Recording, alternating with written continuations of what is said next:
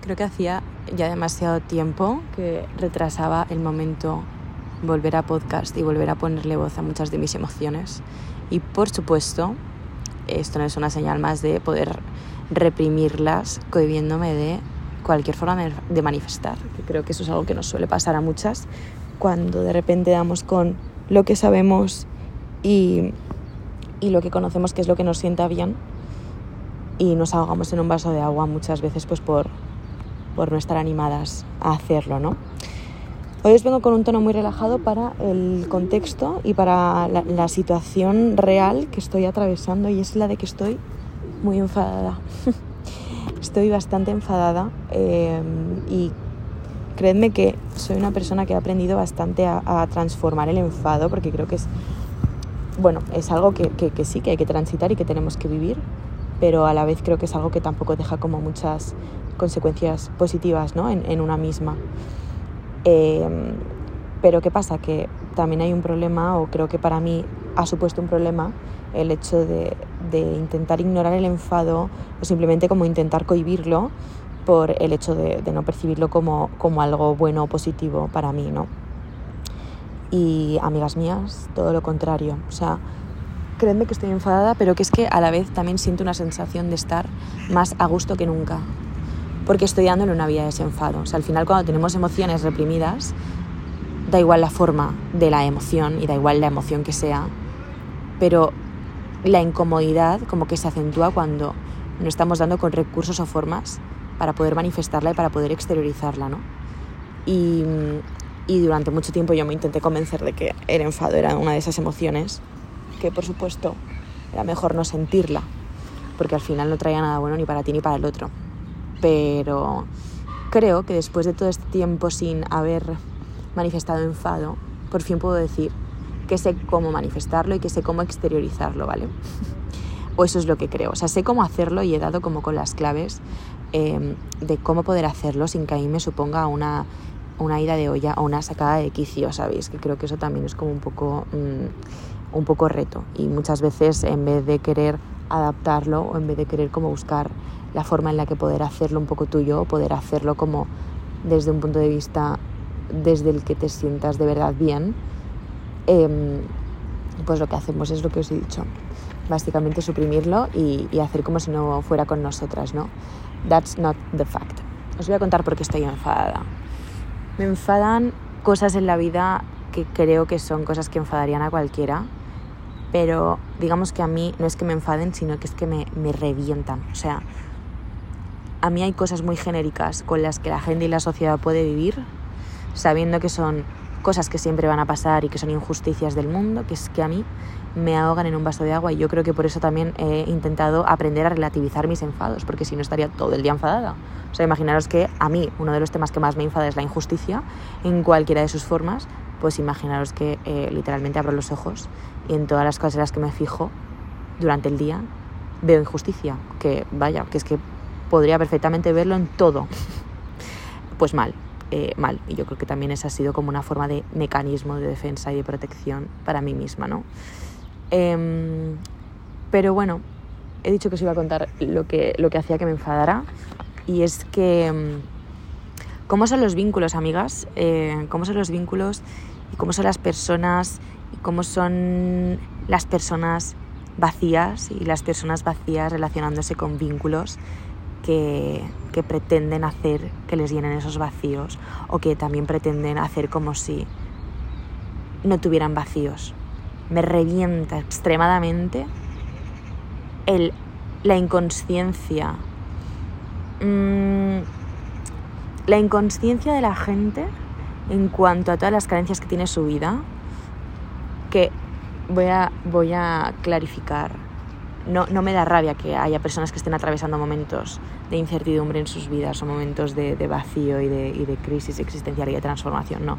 Me da rabia que las personas defiendan o intenten tapar o intenten hacerte convencer o, intenten hacer como si nada frente a esos vacíos, creyéndose como que, que es lo normal, que, que está bien y que no tienen que hacer nada porque that's, that's life y that's, that's the way they have, ¿sabes? O sea, me revienta muchísimo eso. Es como que No hay algo que más rabia me dé que, que ver que yo estoy haciendo un trabajo para enfrentarme a mis issues, a mis traumas, a mis inseguridades, a, mis, a lo que sea que me tenga que enfrentar.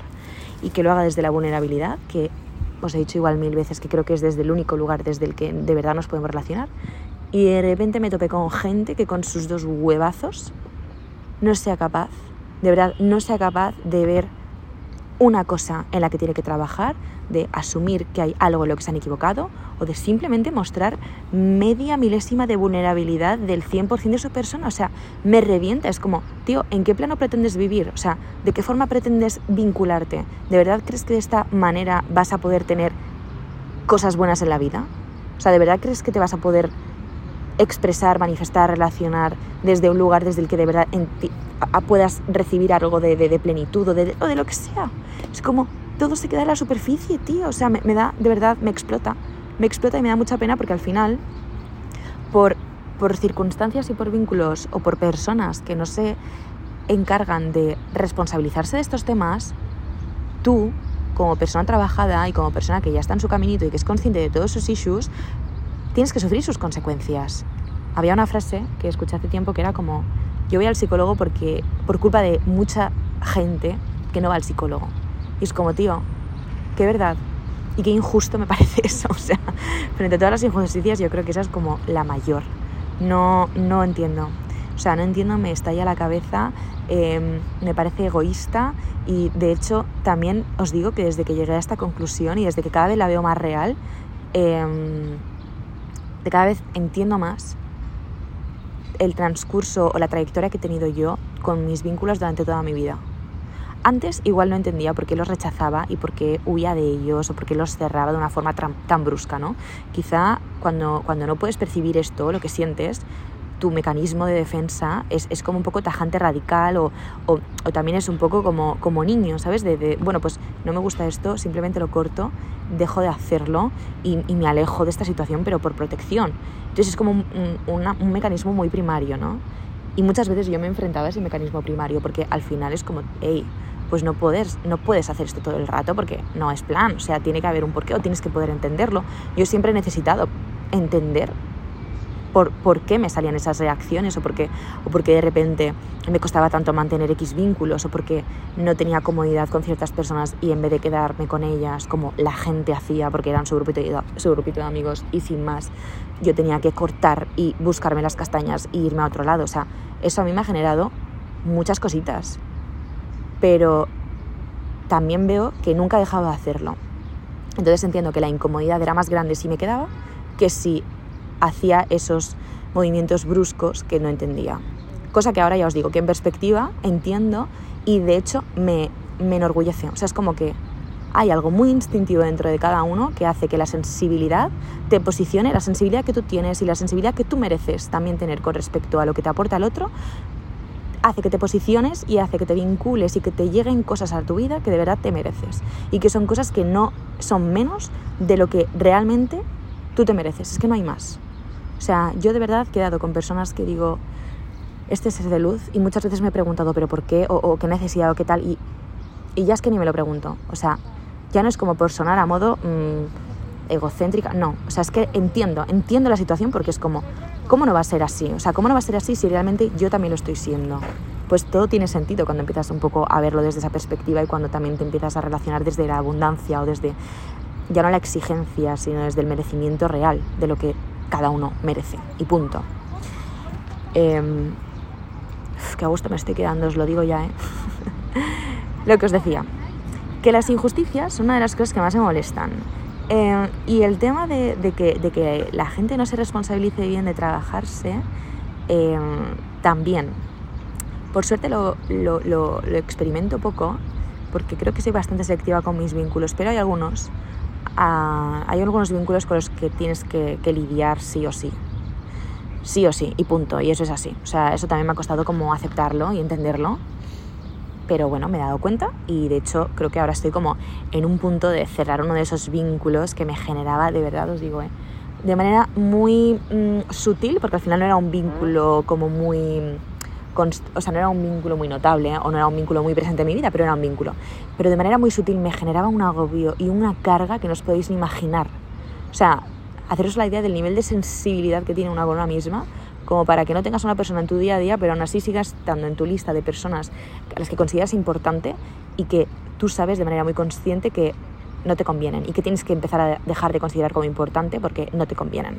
Todo eso es un trabajo y un proceso y al final es una dosis de realidad. Es como cuando te das cuenta de que tu mejor amiga de la infancia y de toda la vida en la que creías que era tu mejor amiga, pues empieza a no serlo. Por acciones que, que, se llevan a cabo, por hechos, por, es que por lo que sea, por lo que sea, tú ya empiezas a considerar que eso ya para ti no es la amistad y es todo un tema. El, ¿y ahora qué hago? ¿Y ahora qué hago? Dejo de hablarle, dejo de quedar con ella, em, dejo de, de, manifestarle lo que siento. Hay personas de verdad con las que no se puede hablar. Los, con las que no se puede hablar, pero porque no entienden que en el concepto de, hablar hay una reciprocidad. ¿Sabéis? hay personas que aún no han llegado a descubrir que tras esa definición, tras, tras, tras lo que es el contexto de la comunicación, existe un tú y un yo del que en ambas direcciones tiene que haber flujo. O sea, tiene que haber flujo, no hay otra. Hay personas para las que la información es unidireccional y sale hacia un lado y, muchas veces no son ni capaces de, percibirla. Entonces es como darte con una pared. Y la verdad es que em, me he encontrado con pocas personas así, pero cuando me encuentro con ellas, como ni yo me creo que exista gente así, soy la que se mete en esos vínculos, la que intenta un poco como entender, la que intenta arropar, la que intenta como Mm, abrazar a todas esas personalidades que, que, igual desde fuera veo como, jolín, pues igual nadie le ha enseñado a, trabajar en eso, o igual nadie le ha enseñado que esto tiene que ser de manera diferente, voy a intentarlo yo, en plan, a modo mami salvadora de, de, de, todos los dioses supremos. Y bueno, ya os adelanto, como bien estaréis experimentando, que eso no funciona. No funciona. No invirtáis energía que nadie os pide y que nadie os demanda en un otro. O sea, no lo hagáis. No lo hagáis porque de verdad hay personas que son muros y ante un muro no hay nada que hacer excepto que te alejes de él. Es que es la única respuesta que yo he podido encontrar y mirad que me da rabia porque os lo aseguro, o sea, soy eh, la defensora del pueblo, pero es que no, no se puede, o sea, hay personas con las que no se puede. Entonces, em, creo que hoy estoy como muy cabreada porque me doy cuenta de que hay personas que no merecen tenerme en sus vidas. Yo creo que este es el podcast igual más eh, honesto, sincero y como más real que, he podido hacer en mucho tiempo porque decir estas cosas a mí de verdad que me da puro porque es como que puede sonar a lo que pueda sonar, bueno, que puede sonar a lo que es, pero es que siento que es una realidad, o sea, siento que de verdad cuando abres los ojos y te das cuenta de la cantidad de, de, de, de ¿cómo decirlo? La cantidad de, energía densa y de energía mm, oscurita que hay en la gente y pones el foco en cómo es la tuya y pones el foco en lo que haces todos los santos días para trabajar en que la tuya sea diferente y pones el foco en que en darte cuenta de que tú también te esfuerzas en eso y que para ti eso también supone un sacrificio y que tú también podrías ser lo contrario, pero coges y no lo haces porque también te jode y también te jodería encontrarte con alguien así. O sea, cuando te das cuenta de que tú estás trabajando en algo que el otro podía estar haciendo perfectamente y no lo está haciendo, es como, tío, me parece injusto. O sea, no puedo con eso. No puedo con eso. Y por eso siento de verdad que hay gente que no merece que formes parte de su vida. No lo merece. Porque no saben sostenerte, porque nunca van a saber cómo relacionarse contigo desde una posición de igual a igual. Y ya no es porque no sepan, porque nunca lo han hecho, que esa es una, es porque tampoco les interesa y no quieren hacerlo hay gente de verdad a la que no le interesa un cojón trabajarse y adentrarse en sí mismos porque están ya bien con lo que creen que son. Y ese es el problema, que creen que son algo que de verdad no son. Entonces es como... No sense. No sense. Y, os, digo, y os digo que de verdad la mayoría de personas tienen esa creencia. Y, esa es una creencia que, que les llega hasta tal límite de ¿cómo decirlo? O sea, al final no deja de ser una creencia, nunca puede convertirse en una realidad. Entonces es como que yo, que soy una persona que me considero bastante abierta, nunca voy a ver una creencia de alguien como algo que es su realidad. Lo voy a ver como un límite, lo voy a ver como una, como una faceta más suya, como, como esa fachada y esa coraza que utilizan para protegerse de no sé qué. O sea, lo voy a ver como un tema que tienen que trabajar. Es como, ¿cómo yo voy a estar invirtiendo tiempo invirtiendo mi esfuerzo en ser una versión de mí que me apetece presentarle al mundo y en ser una versión de mí con la que estar cómoda, estar tranquila y, y, y con la que mostrarme vulnerable, porque de verdad os lo digo, o sea, por favor, empezad a dejaros de chorradas, empezad a dejaros de inseguridades, empezad a dejaros de, decorazas, de, de, de, tener ese carácter y ese orgullo con el que relacionarte frente al mundo y que parece que las personas tienen que intentar desmontar para, ganaros vuestra, para ganarse vuestra confianza, porque es que solamente lo que hacéis es perder el tiempo. Y lejos de perder el tiempo, lo que hacéis es dejar de vivir en una realidad que es la única que existe. Entonces, stop it. O sea, yo solo pido más conciencia. Y yo solamente pido que de verdad, si veis que hay algo vuestro que asimiláis y que asumís que es vuestro, que os está haciendo ruidito, trabajéis en ello. Trabajéis en ello y lo mostréis, porque las heridas también hay que dejarlas al aire libre de vez en cuando. Nunca se van a curar si no. ¿Sabéis lo que os digo, no? Entonces, bueno, lo que os estaba diciendo, la injusticia y los vínculos, creo que son algo que de verdad van muy de la mano. Y mmm, ya os digo que igual en otro momento de mi vida hubiera, hubiera trabajado con todas mis fuerzas por intentar abrirle los ojos a esa persona, pero es que de verdad os digo que cuando he empezado, hoy estaba caminando y pensaba, es que esta persona literalmente no me merece en su vida. Y no hay otra. O sea, yo no tengo por qué estar eh, cambiando mi lenguaje cada dos por tres, cada vez que me relaciono con ella, para que ella entienda o para que ella pueda verme o para que... No, no tengo por qué hacerlo. Es como, en el momento en el que yo ya empiezo a cuestionarme mi naturaleza, que de verdad creo que es una naturaleza que está muy conscientemente trabajada, en el momento en el que eso empieza a pasarme, y casualmente no me pasa con nadie excepto que con X personas, es como, hey, aquí hay algo que no está funcionando. Y ahí es donde nosotras somos las responsables número uno de poner un límite y decir, vale, si ya estoy viendo que esto me genera incomodidad, si ya estoy viendo que esta persona no me está aportando, si estoy viendo que con esta persona tengo que cambiar mi lenguaje, tengo que cambiar mis frases, tengo que cambiar la forma en la que me expreso, tengo que... Si estoy viendo ya eso, ¿para qué? O sea, para que veas qué, qué más qué, qué, cosa o qué, o qué variante hay más eh, elevada o, o, más superior a la de dejar de sentir conexión contigo misma por el mero sacrificio de poder entenderte con un otro. O sea, es como preferimos muchas veces dejar de entendernos a nosotras mismas con tal de que el otro perciba que nos entendemos con el otro. Y eso de verdad. O sea, en el momento en el que ya tienes un poquito de trabajo avanzado contigo misma, me parece una mmm, norma infranqueable. En plan, no, no puede pasar. Y hay cosas que no pueden pasar y hay cosas que tampoco te pueden pasar por encima, al igual que hay personas que no merecen es que nadie merece, nadie merece que te pase por encima, nadie, absolutamente nadie, porque significa no tratar de igual. Y para mí eso es igual a injusticia. Entonces, no me da la gana. Así que bueno, ese es eh, el podcast de hoy, ese es mi descontento de hoy. Eh, la verdad es que desde que he manifestado el enfado y desde que...